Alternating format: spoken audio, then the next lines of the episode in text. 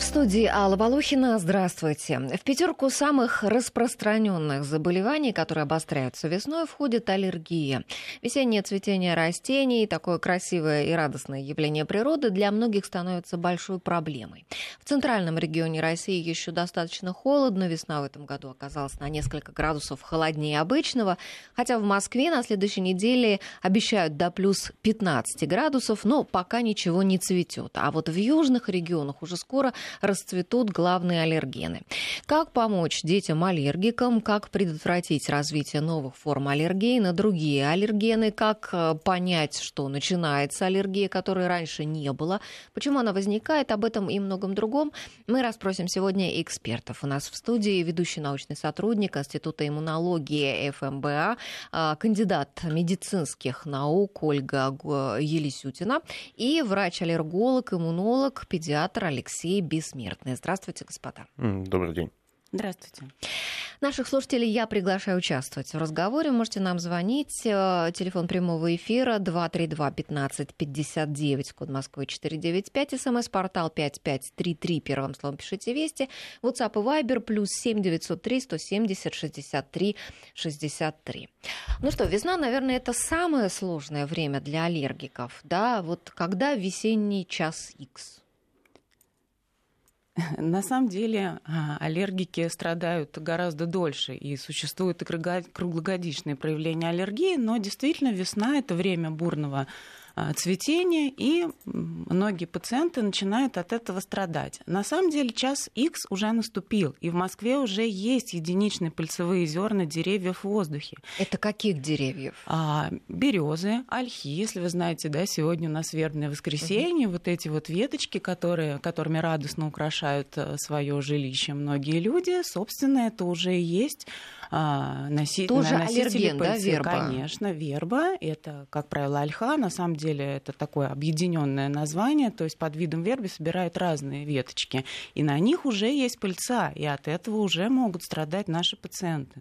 То есть нужно учитывать, что если в доме есть аллергик, то вот эти замечательные ну, да? как, конечно, э, пациенты обычно об этом хорошо знают. Э, то есть, если они где-то наблюдаются, если уже у них ну, установлен смотрите, диагноз, врач их об этом предупреждает. Да, но это со взрослыми как-то, наверное, понятнее. А ведь у детей может как-то стартовать, да, эта аллергия. Как это происходит?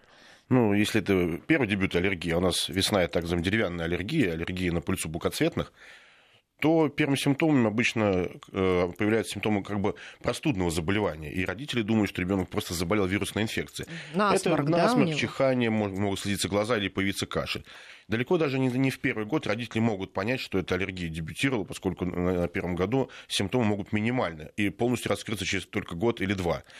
Но если э, в семье есть аллергики, либо родители страдали аллергией в прошлом и сейчас, эти симптомы они узнают легче, обращаются к аллергологу, при осмотре выявляют, что это там, полинос аллергический, и начинают, собственно, лечение э, уже где-то и в год, и в два могут появляться первые симптомы весеннего полиноза. Ну а что касается пыльцы, да, действительно, занос пыльцы уже присутствует. Пульсовой мониторинг пока показывает у нас на нулевое пыление, но есть занос с, юга, с южных областей России, и э, первые пациенты с симптомами уже появились, которые испытывают прям сезонные проявления. И каждый год по-разному, в разное время пыление начинается. Пик пыления, конечно, это конец апреля, начало мая. Это пыльца березы наиболее активно, да, вот эти желтые лужи и автомобили все в пыльце. Но уже сейчас можно испытать симптомы аллергического риноконъюнктивита или аллергического кашля. А скажите, вот врачи называют вообще около 100 растений, способных вызывать аллергию. Вот самые аллергичные растения это какие? Ну, для средней полосы растений мы выделяем три сезона цветения аллергенных деревьев. Это действительно апрель-май, это сезон пыления деревьев. Далее июнь-июль наступает сезон пыления злаковых трав. И э, август, э, сентябрь – это сорные травы, маревые, но кроме того не стоит забывать о спороношении плесневых грибов, сезон пыления которых начинается, собственно, с конца марта и заканчивается уже поздней осенью. Растений, ну, действительно, наверное, их э, несколько десятков уж точно, но не все растения обладают аллергенными свойствами. Пыльца должна иметь определенный размер частиц и обладать определенными аллергенными свойствами. А скажите, вот именно пыльца аллергенна или что-то еще в растении есть, э, что-то выделяет оно, что способно вызвать аллергию? Там, не знаю, запах, да, или что-то? Нет, вот... именно аллергическим воздействием организма обладают зерна пыльцы. Часто люди говорят, что у них аллергия на тополиный пух. Нет, это не так. На сам пух у них реакции нет. Просто на пуху оседает пыльца обычно злаковых трав, вот, либо поздняя пыльца деревьев, которые вызывают такую реакцию. Основа – это пыльца. Понятно, что есть перекрестная аллергия. Людей, которые, допустим, не переносят пыльцу деревьев, может быть перекрестная аллергия на косточковые фрукты или орехи. Но это уже пищевая реакция, не на само пыление никакие запахи, никакие флюиды не вызывают аллергической реакции. Просто пыльцу мы как таковую не видим. Угу. А скажите, а если, допустим, а, духи какие-то сильные, вот они не могут вызывать а, аллергическую реакцию? Там, знаете, иногда люди, прям кажется, что задыхаешься вообще от этого Как запаха. правило, э, резкие запахи, там, холодовое раздражение, табачный дым не являются аллергенами в классическом понимании этого а, слово, потому что аллерген это вещество, то есть это белок, с которым должен, должен взаимодействовать организм. А когда речь идет о резких запахах, а, человек может на них реагировать, потому что у него уже есть аллергическое воспаление. То есть это как триггер, это как сыпать соль на рану. То есть они могут потенцировать воспаление, но только потому, что оно уже там есть. То есть а... это называется неспецифическое, неспецифический ответ. А вы говорите, вот аллергия это реакция на белок, да, какой-то. А вот буквально вчера а, пришла новость о том, что вот в Испании женщина получала, получила редкий вид аллергии. Она травилась каким-то химикатом, которым муж обрабатывал картошку, чтобы она не а, давала ростки, пока хранится где-то в подвале. И она рукой испачканной этим веществом веществом, потерла глаз и очень сильно заболела, и спустя время у нее проявилась аллергия на электричество. Вот это как такое? Я не совсем быть? точно сказала, не обязательно а, белок, то есть это могут быть и гаптены, вещества, которые могут взаимодействовать там, собственно, белками организма и запускать иммунную реакцию. Насчет реакции на электричество я не берусь судить, никогда об этом не слышала. Скорее всего, это какой-то симптом а, какого-то другого развившегося заболевания. Какая-то психосоматика? Я бы сказал, что, скорее всего, это новость фейк. Вероятнее всего. Человек мог не аллергически, а именно среагировать на данный агент как на токсин, да, дать токсическую реакцию или местную контактную аллергию, потереть глаз, там развился ангионевротический отек, а аллергии на электричество не описано. Одно время были попытки описать аллергию на Wi-Fi, аллергию на магнитное поле, такие статьи появлялись э, в зарубежной желтой, я бы сказал, прессе, но это не более чем там, игра слов и городские легенды. Ага. Ну, а вот э, самый какой-нибудь экзотический вид аллергии, который вам в вашей практике сталкивался, вот необычно что-то такое было? Наверное, сложно назвать э, какие-то необычные случаи аллергии. Они все достаточно классически понятны. Другое дело, что бывает аллергии множественные, когда не удается выделить, что же является э, основой, самым сильным аллергеном для каждого конкретного человека. Когда у человека поливалентная аллергия, ты не можешь выделить, что же больше всего доставляет ему страдания. А какие-то редкие случаи, ну, наверное, для нетипичных случаев можно отметить аллергию на металл, особенно у людей, которые носят зубные протезы. Угу. Вот это достаточно серьезная реакция, когда не приживаются протезы, и люди не могут понять, что с ним делать. То ли это психосоматика, то ли психиатрия, то ли это реально э, какая-то, какие-то гальванические токи, образующиеся из-за аллергической реакции на сплавы кобальт или прочий никель. Ну, на самом деле, это не такая уж и редкость, и действительно, мы уже ничему не удивляемся. Действительно, бывают э, очень разные случаи аллергии, но на самом деле не все описаны. Это может быть и пыльца, и кошки, и собаки, какие-то экзотические животные. Сейчас вот люди в доме стали держать там и шиншил, и тигров, и действительно на них могут быть э, какие-то реакции. Ну, а как раз вот об аллергии на животных мы сегодня поговорим более подробно, mm-hmm. потому что многие с этим сталкиваются, многим хочется завести да, животное, а не могут по каким-то причинам. Но а, мы с вами начали программу с полиноза, да, давайте, может быть, тогда э, еще э, так отдельно специально обозначим, вот как подготовиться к сезонному полинозу. Вот еще не поздно предпринимать какие-то действия вот какие есть возможности? Ну, по большому счету, основным а, способом лечения профилактики аллергии является аллерген-специфическая иммунотерапия. Это целое дело. То есть такие пациенты должны быть обследованы, их готовят заранее, перед сезоном проводят вот это лечение. А что это? Витамины? Нет, уколы, это не витамины, это, это аллерген-специфическая иммунотерапия. Смысл ее заключается в том, что в постепенно возрастающих дозах в организм вводят вот этот самый аллерген, который является а, причиной аллергии. Если это аллергия к пыльцы березы, то это аллерген пыльцы березы. Как правило, это уже обследованы больные, которые об этом знают. И действительно, мы их готовим. И это ну, единственный эффективный способ лечения, который может принципиально изменить э, болезнь, то есть привести к выздоровлению. То есть организм как бы привыкает да, вот, э, к этому? А, да, у него вырабатываются защитные так называемые антитела, которые дальше не, не дают развиваться симптомам аллергии. А скажите, в течение какого времени вот такую терапию нужно проводить? Ну, терапия, там есть разные способы, она предсезонно-сезонная. В среднем это несколько месяцев, и начинать ее нужно там в ноябре, декабре. Есть ускоренные схемы, но они сейчас не так популярны, потому что они требуют стационара, там определенной подготовки. Все-таки в основном это несколько месяцев. Так, а, несколько месяцев. А, это можно там, допустим, а, с ребенком приходить в поликлинику, да, там ребенку что там делать какой-то укол? Есть и такой способ, когда, например, можно раз в неделю, два раза в неделю приходить делать инъекции, но сейчас есть э, сублингвальные аллергены, когда ребеночек дома под наблюдением э, э, родителей каждый день получает или капли, или таблетки каждый день перед сезоном в постепенно возрастающих дозах, и к сезону он приходит уже подготовленным. Ну, вы знаете, я, честно говоря, вот о таком средстве, о таком способе никогда не слышала. А насколько вообще это сейчас распространено в курсе ли родители вообще этого?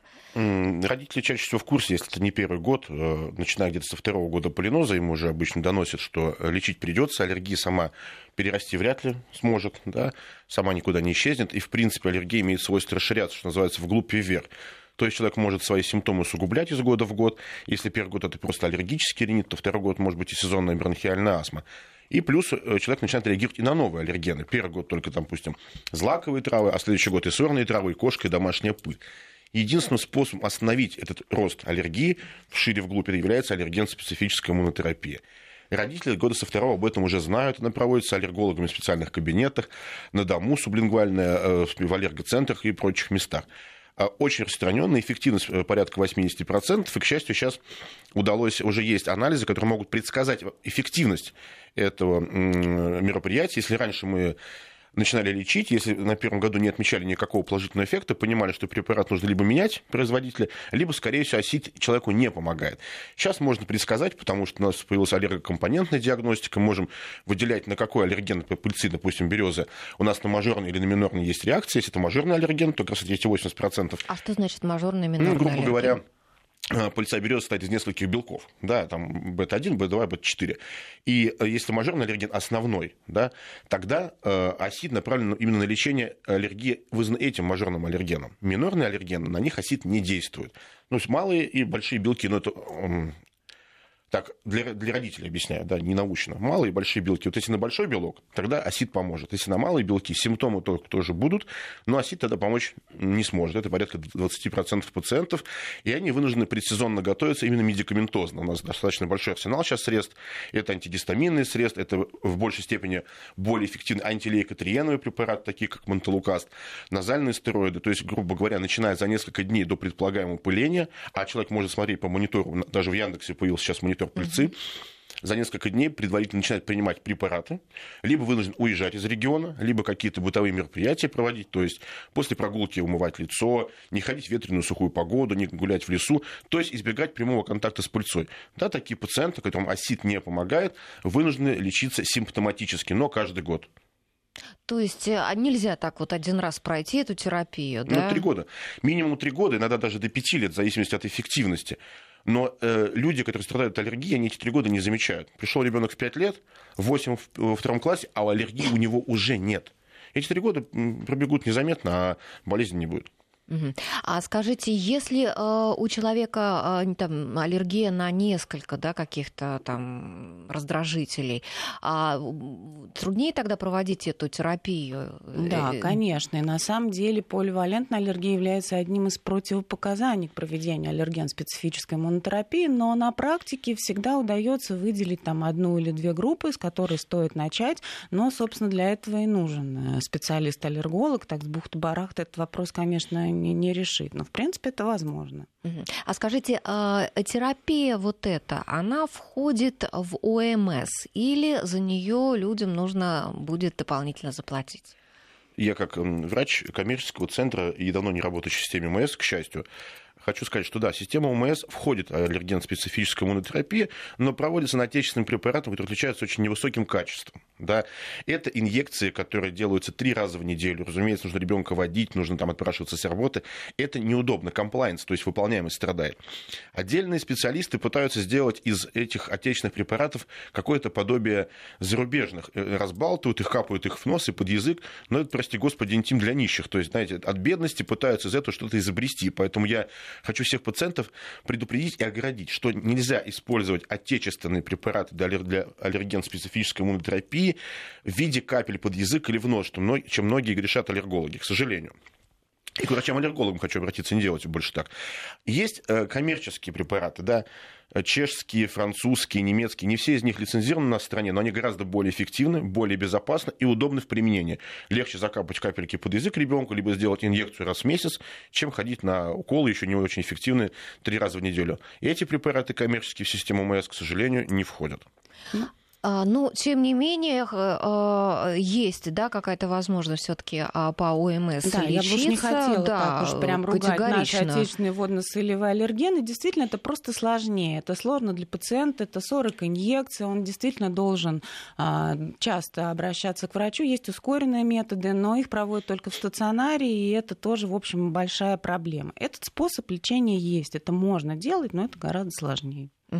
А, хорошо. А, таким, э, поскольку вот с помощью такой аллергии происходит как бы привыкание организма да, к аллергену, а, получается, что тогда и тактика тех, кто хочет завести животное да, себе какое-то, но знает, например, что у него там организм дает какую-то реакцию у него или у ребенка, многие пытаются, знаете, как бы переждать, переждать, перетерпеть, принимают какие-то там антигистаминные препараты, препараты и ждут, пока организм а, адаптируется. И некоторые даже говорят о том, что действительно им это помогает. Вот такая тактика верна она или нет? Можно ли на это рассчитывать, что со временем ты как-то привыкнешь к своему животному и перестанешь реагировать? Ну, действительно, некоторые пациенты, собственно, так в домашних условиях проходят гипосенсибилизацию. На самом деле это все-таки с позиции а, с традиционной аллергологии не совсем верно.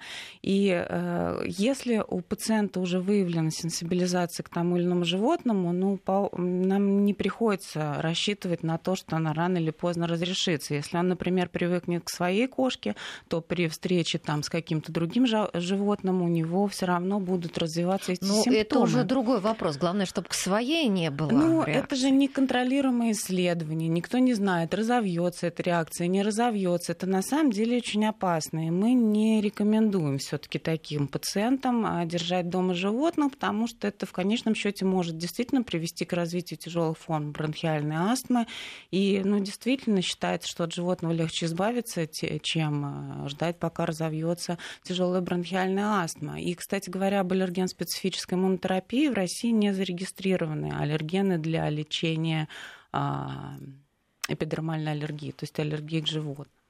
То есть вот такой терапии, такой терапии невозможно Такая терапия в России на данный момент невозможна. На Западе такие аллергены есть, но они в основном тоже применяются для людей, а, чья профессиональная деятельность с этим связана. Там а, артисты цирка, а, дрессировщики, ветеринары и так далее. То есть э, все равно Э, элиминация аллергена, то есть прекращение контакта с ним играет ведущую роль. А скажите, вот эту терапию можно тогда проводить э, против каких вот аллергенов? Против э, основных групп аллергенов это пыльца, те, те три группы, которые вы назвали, это аллергия пыльцы деревьев, злаковых трав и сорных, и домашняя пыль. Это все, что доступно официально в Российской Федерации. Аллергия к плесневым грибам у нас недоступна, к спорам.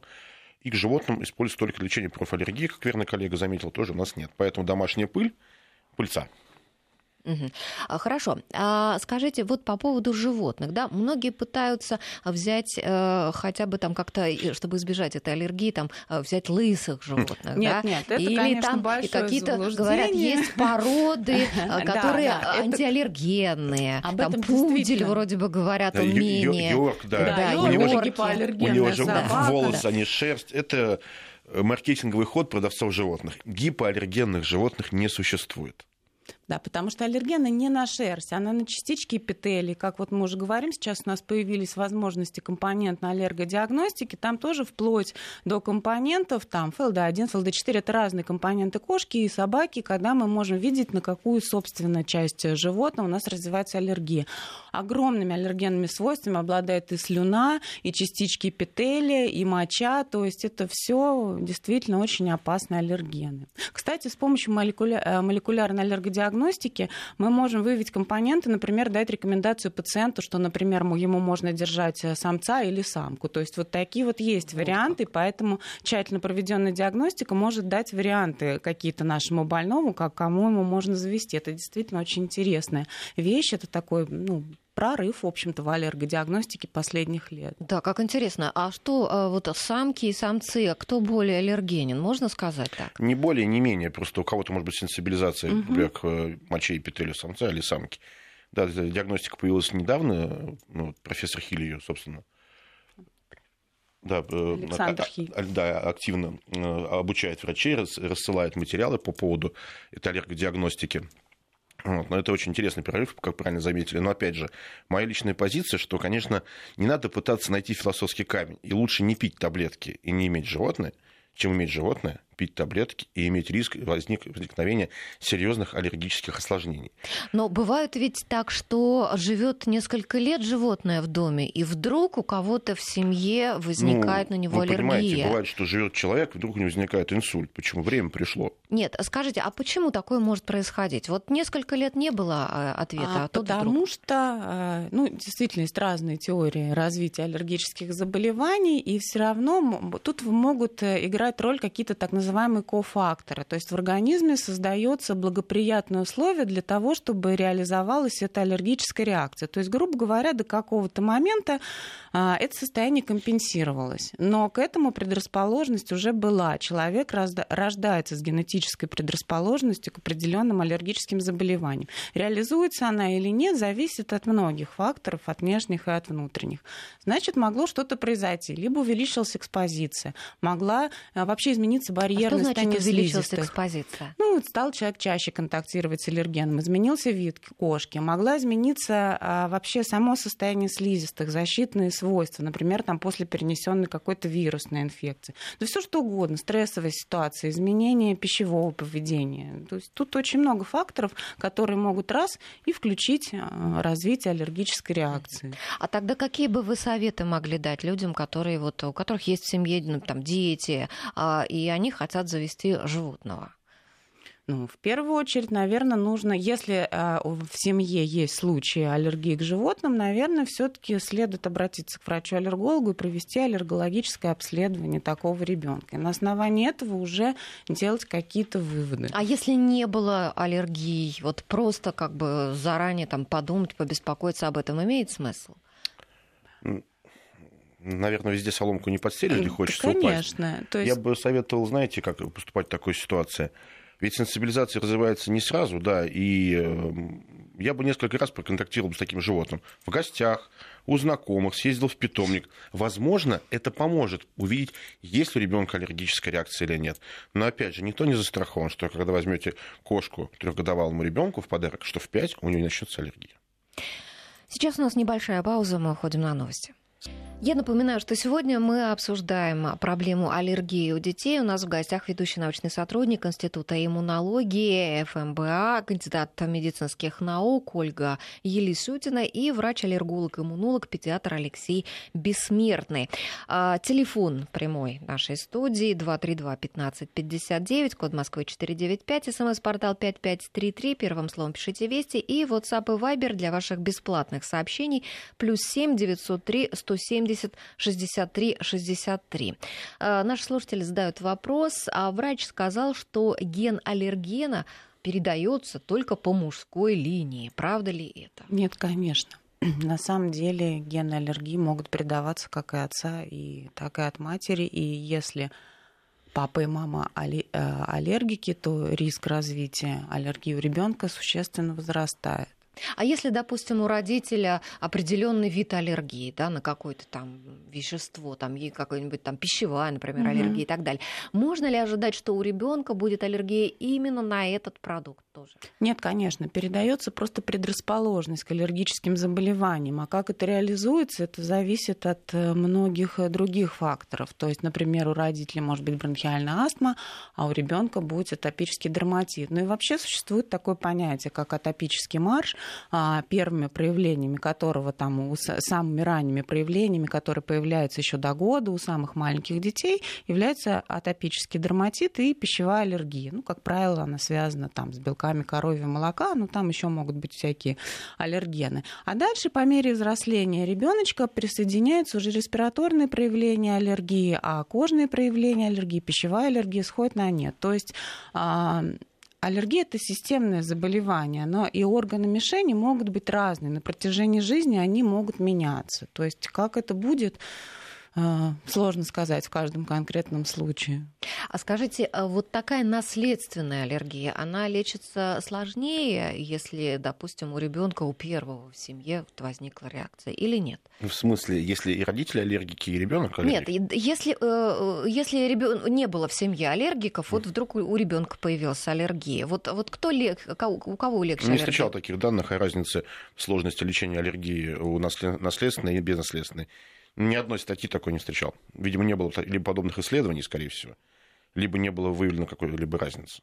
Угу. До нас дозвонилась наша слушательница Анна. Здравствуйте. А, добрый день. Скажите, пожалуйста, у нас у ребенка э, в месяц поставили диагноз э, аллергия на белок коровьего молока. А мы перешли на гипоаллергенную смесь, э, но он ее плохо ест. Можем ли мы перейти обратно? На молочную. А ребенку сколько сейчас? Четыре с половиной. Месяца? Да. Ну а какие-то кожные проявления сохраняются? А, у нас еще был атопический дерматит. Вот э, последствия сейчас еще. То есть аллергия проявляется в виде атопического дерматита? Ну, наверное, если это связано с коровьим, на аллергию белок коровьего молока, такое возможно. А со стороны да. кишечника какие-то проявления есть? Нет. Угу. Хорошо.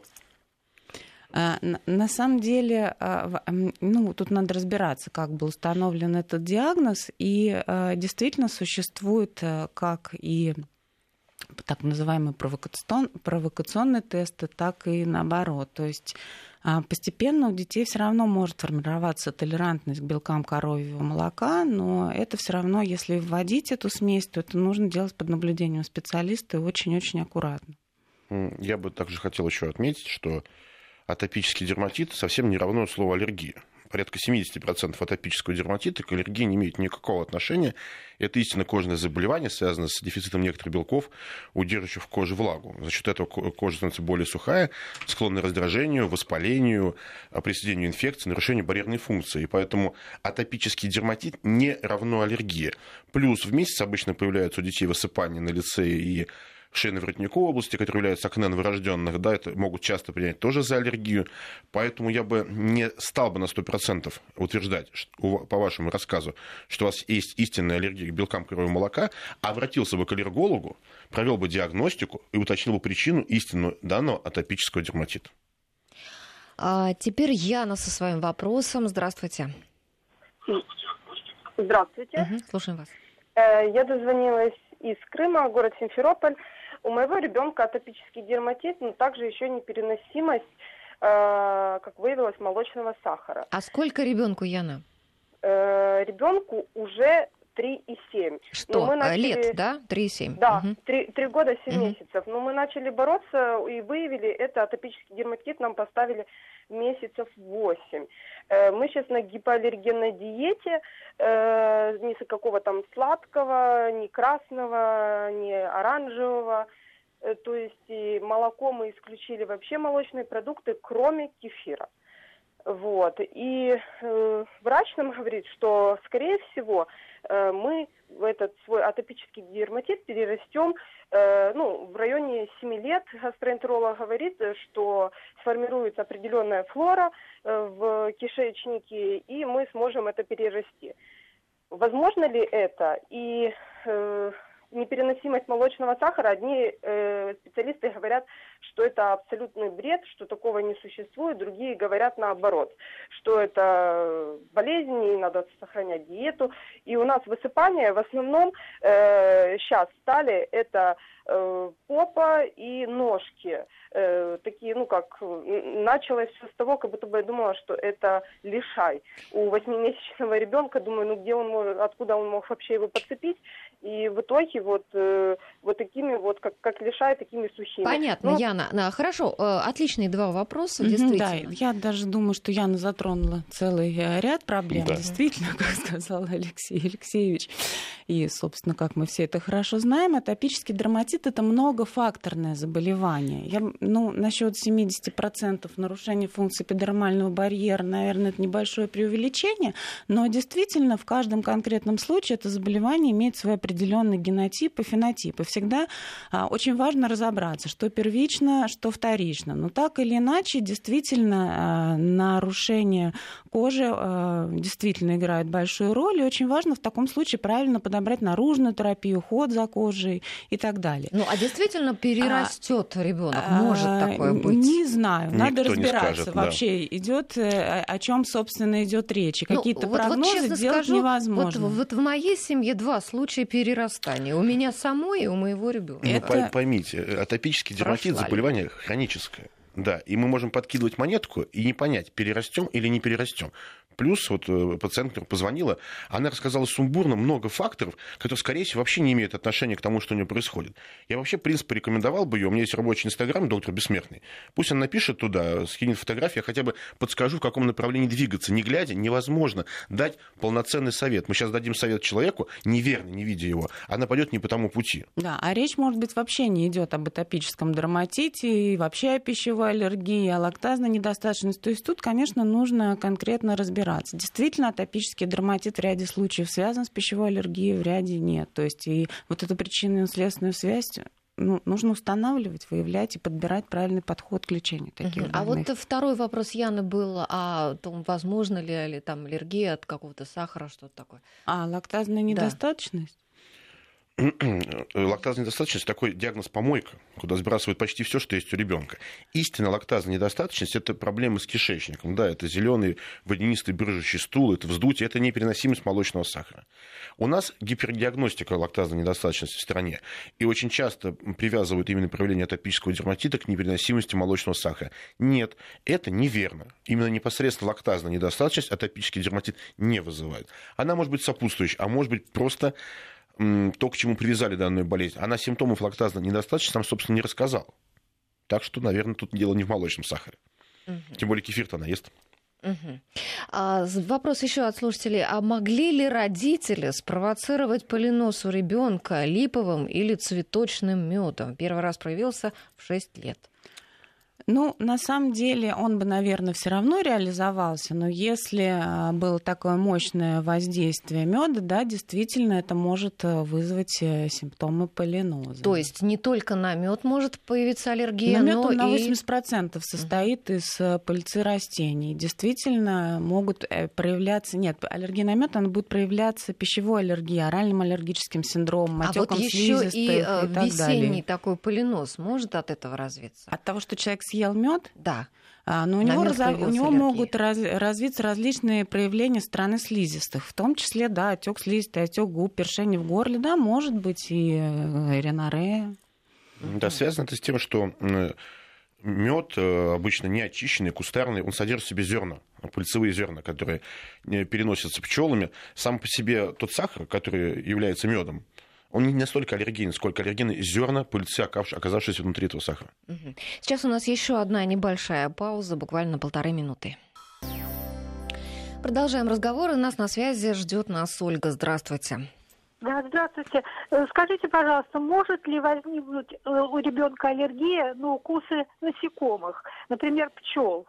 Угу. Ну вот, например, у взрослых я такие случаи знаю. Угу. Спасибо за вопрос, Ольга. Да, Ольга, да, конечно, так же, как и у взрослых, и у детей может быть так называемая инсектная аллергия. Это один из самых опасных видов аллергии, которые могут приводить э, к очень тяжелым реакциям, вплоть до шока со всеми неприятными последствиями. Да, это может быть. А, вопрос такой, можно ли, а, э, если у ребенка 4 лет а, полинос на березу, ольху и лещину, угу. если ребенка каждый год увозить во время цветения в другую страну, может ли аллергия пройти?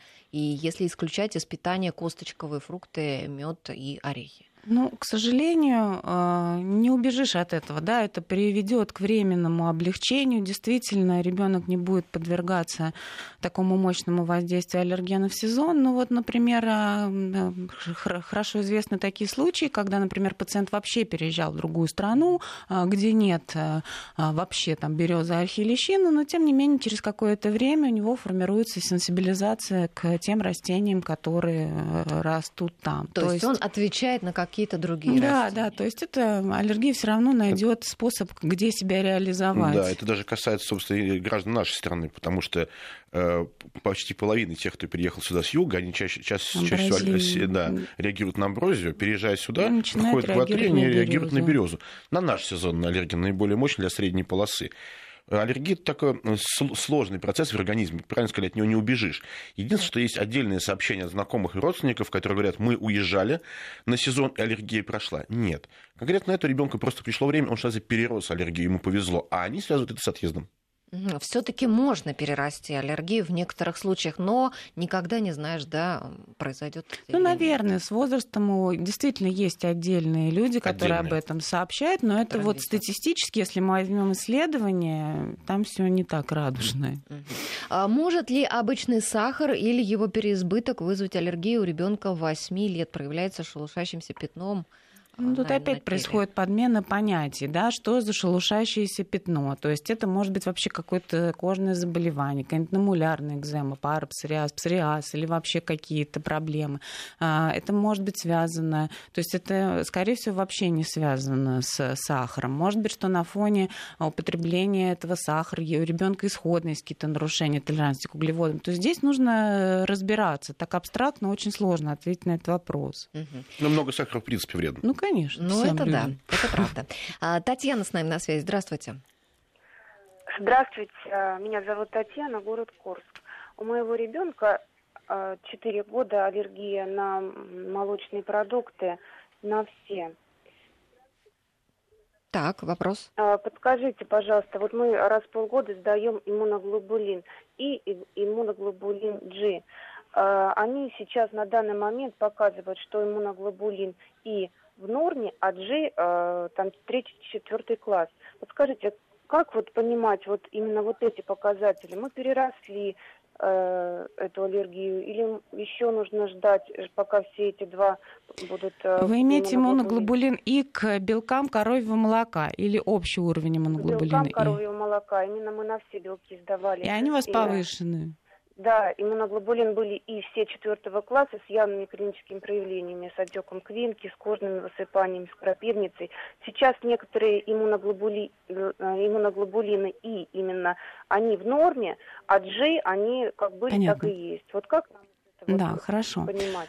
А, на самом деле а, в данном а, случае вот эта вот лабораторная диагностика аллергии к белкам коровьего молока, она ну, занимает место в комплексной диагностике. Вообще-то золотым стандартом диагностики пищевой аллергии во всем мире является именно провокационные тесты. То есть мы не лечим анализы. И сделать какой-то вывод на... То есть этого мало иметь просто анализ крови, нужно обязательно сопоставить его с клиническими симптомами. И э, раз в полгода а, то есть вообще диагностика на, основ, на основе а, уровня ИГГ, она считается неправомерной. Этим сейчас грешат очень многие коммерческие лаборатории, сдают список там, я не знаю, ИГГ, антител там, какому-то там огромному количеству аллергенов, и на основании этого детям назначать диету. Это абсолютно неоправданно, не имеет под собой никакой научной основы и так далее. А что бы вы посоветовали в таком случае Татьяне? Опять же, консультация врача-аллерголога. Очень важно именно анамнез и посмотреть, как это клинически проявляется. И Татьяне я бы, то есть э, я не беру сейчас интерпретировать ее анализы, мне очень важно сопоставить их с конкретными клиническими симптомами. Сам по себе этот уровень может немножечко подниматься, немножечко опускаться. И если уровень иммуноглобулинов Е сейчас в норме, это еще не значит, что им можно есть молоко, если тем более, если у них были тяжелые аллергические реакции. То есть основываться надо только на клинических проявлениях в первую очередь, потому что, да, правильно, IgG4 не имеет никакого отношения к диагностике аллергии, а общий IgE, IgE может быть не повышен. Но даже если он не повышен, а молоко ребенок не переносит, вы же не будете кормить его молоком. И правда? наоборот, если да. он повышен, мы не лечим анализы, а да, а ребенок ребенок лопает молоко. Да. Надо, конечно, сопоставлять анализы и клинику однозначно. Угу. И каждые полгода сдавать нет никакого смысла. Абсолютно. То есть это трата денег и времени. Так, Татьяна, значит, э, я так понимаю, что Татьяне нужно менять врача, да? Ну, может быть, если врач врача, может быть, это можно обсудить со своим врачом, может быть, это ее инициатива, то есть mm. ей, ей Я просто был бы нужно более категоричен. Если аллерголог назначает IgG4 антитела, надо менять. Вы ему уже не объясните, что не надо делать. Окей. Так проще. А, вопрос от слушателя. А, действительно ли есть холодовая аллергия? Ну, как я уже говорила, да, все-таки аллергия это контакт организма с каким-то веществом. Холод это не вещество, так же как и солнце. Но под воздействием холода а, могут образовываться определенные соединения в организме, криоглобулины, криопрецепитины. Это другой тип гиперчувствительности. И вот именно вот это образование вот этих иммунных комплексов, собственно, и приводит к клиническим проявлениям. И, например, такой диагноз, как холодовая крапивница, он занимает официально торжественное место в классификации крапивницы крапивницев, и там действительно а, доказана связь, например, воздействия холода крапивницы. Как правило, это все-таки связано с какими-то сопутствующими, например, аутоиммунными заболеваниями. То есть тут нужно такое комплексное углубленное обследование. Это как верхушка айсберга, скорее всего, это симптом а, чего-то.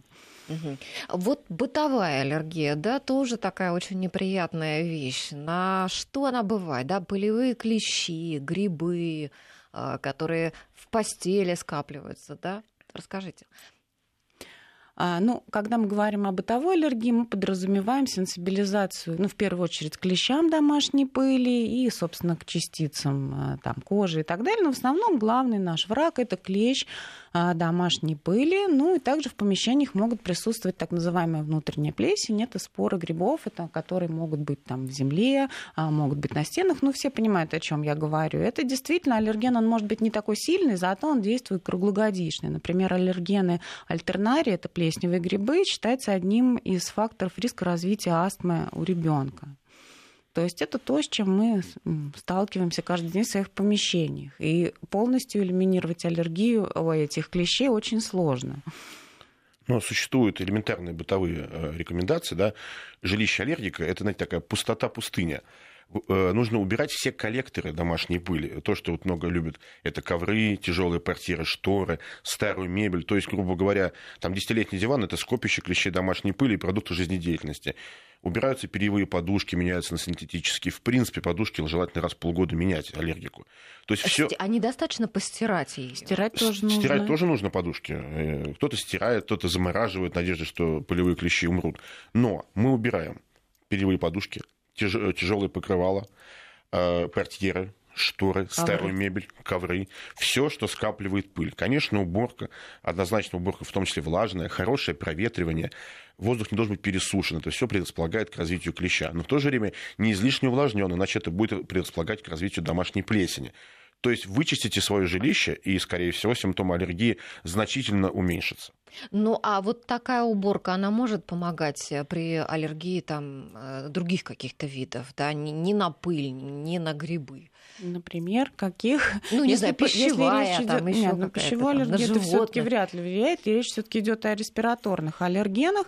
Но, скажем, если говорить о пыльце, она достаточно тяжелая, ее можно вымыть. Если это там споры и клещи, то тут, может быть, еще дополнительно можно использовать э, всю эту систему фильтрации с использованием специальных вот этих ЕПО-фильтров. То есть это тоже может играть свою роль. Но на самом деле клещи-то это наше спальное место. Они даже не сколько в воздухе. То есть человек ложится на этот диван, и если он весь перед переполнена этими клещами, ну куда ты денешься? Все равно в течение там 8-10 часов ребенок будет этим дышать. А скажите, аллергия лечится у взрослых и у детей? У кого легче, у кого сложнее? Наверное, я бы сказал, э, тем легче вылечить аллергию, чем наиболее рано мы начали ее лечить. Это доказано, потому что аллергии, случаи аллергии многолетние, конечно, тяжелее поддаются лечению. Однозначно я бы не сказал, что у детей или взрослых она легче поддается. Да, никогда не поздно да. начать. Никогда не поздно начать, да, это сто процентов. То есть не нужно говорить, мне 20 лет полинос, и у него уже поздно лечиться. Нет, лечиться никогда не поздно. Может быть, будет, будет чуть сложнее, но все равно э, в финале этого у нас будет результат здоровья. Ну, а скажите, а детей вот самого маленького возраста с какого можно начинать лечить? Когда уже? нужно, когда у вас есть симптомы, и то есть тут нет никаких ограничений. Как только появились симптомы какого-то заболевания, уже нужно начинать проводить диагностику. Ну, вот иногда лечение. родители говорят, вот мы не хотим там а, препараты э, гормонального, там, гормональные. Ну, в зависимости от того, что это за случай, какая его тяжесть, значит, нужно разговаривать, убеждать, там, где это нужно, это нужно, там, где это не нужно, это не нужно. То есть обязательно нужно проводить вот эту разъяснительную Ну да. работу с родителями. Потому что, что значит мы не хотим? Да, человек... э, Ну, мы, мы опасаемся, как бы. Ну, вот, это, то э, же, ну, это то же это самое, вредно. что прийти к стоматологу и сказать, я не хочу себе анестезию, Ну я да, буду тут терпеть. речь идет просто о низкой осведомленности родителей о пользе и риске Да. этих препаратов. Надо разговаривать. Ну что ж, мы этим сегодня занимались в течение часа, да, в общем-то, просвещали, отвечали на вопросы. Надеемся, что кому-то поможет то, что сегодня рассказали наши гости, али- врачи-аллергологи Ольга Елисютина и Алексей Бессмертный. Программу провела Алла Волохина. Всем спасибо, друзья. До свидания.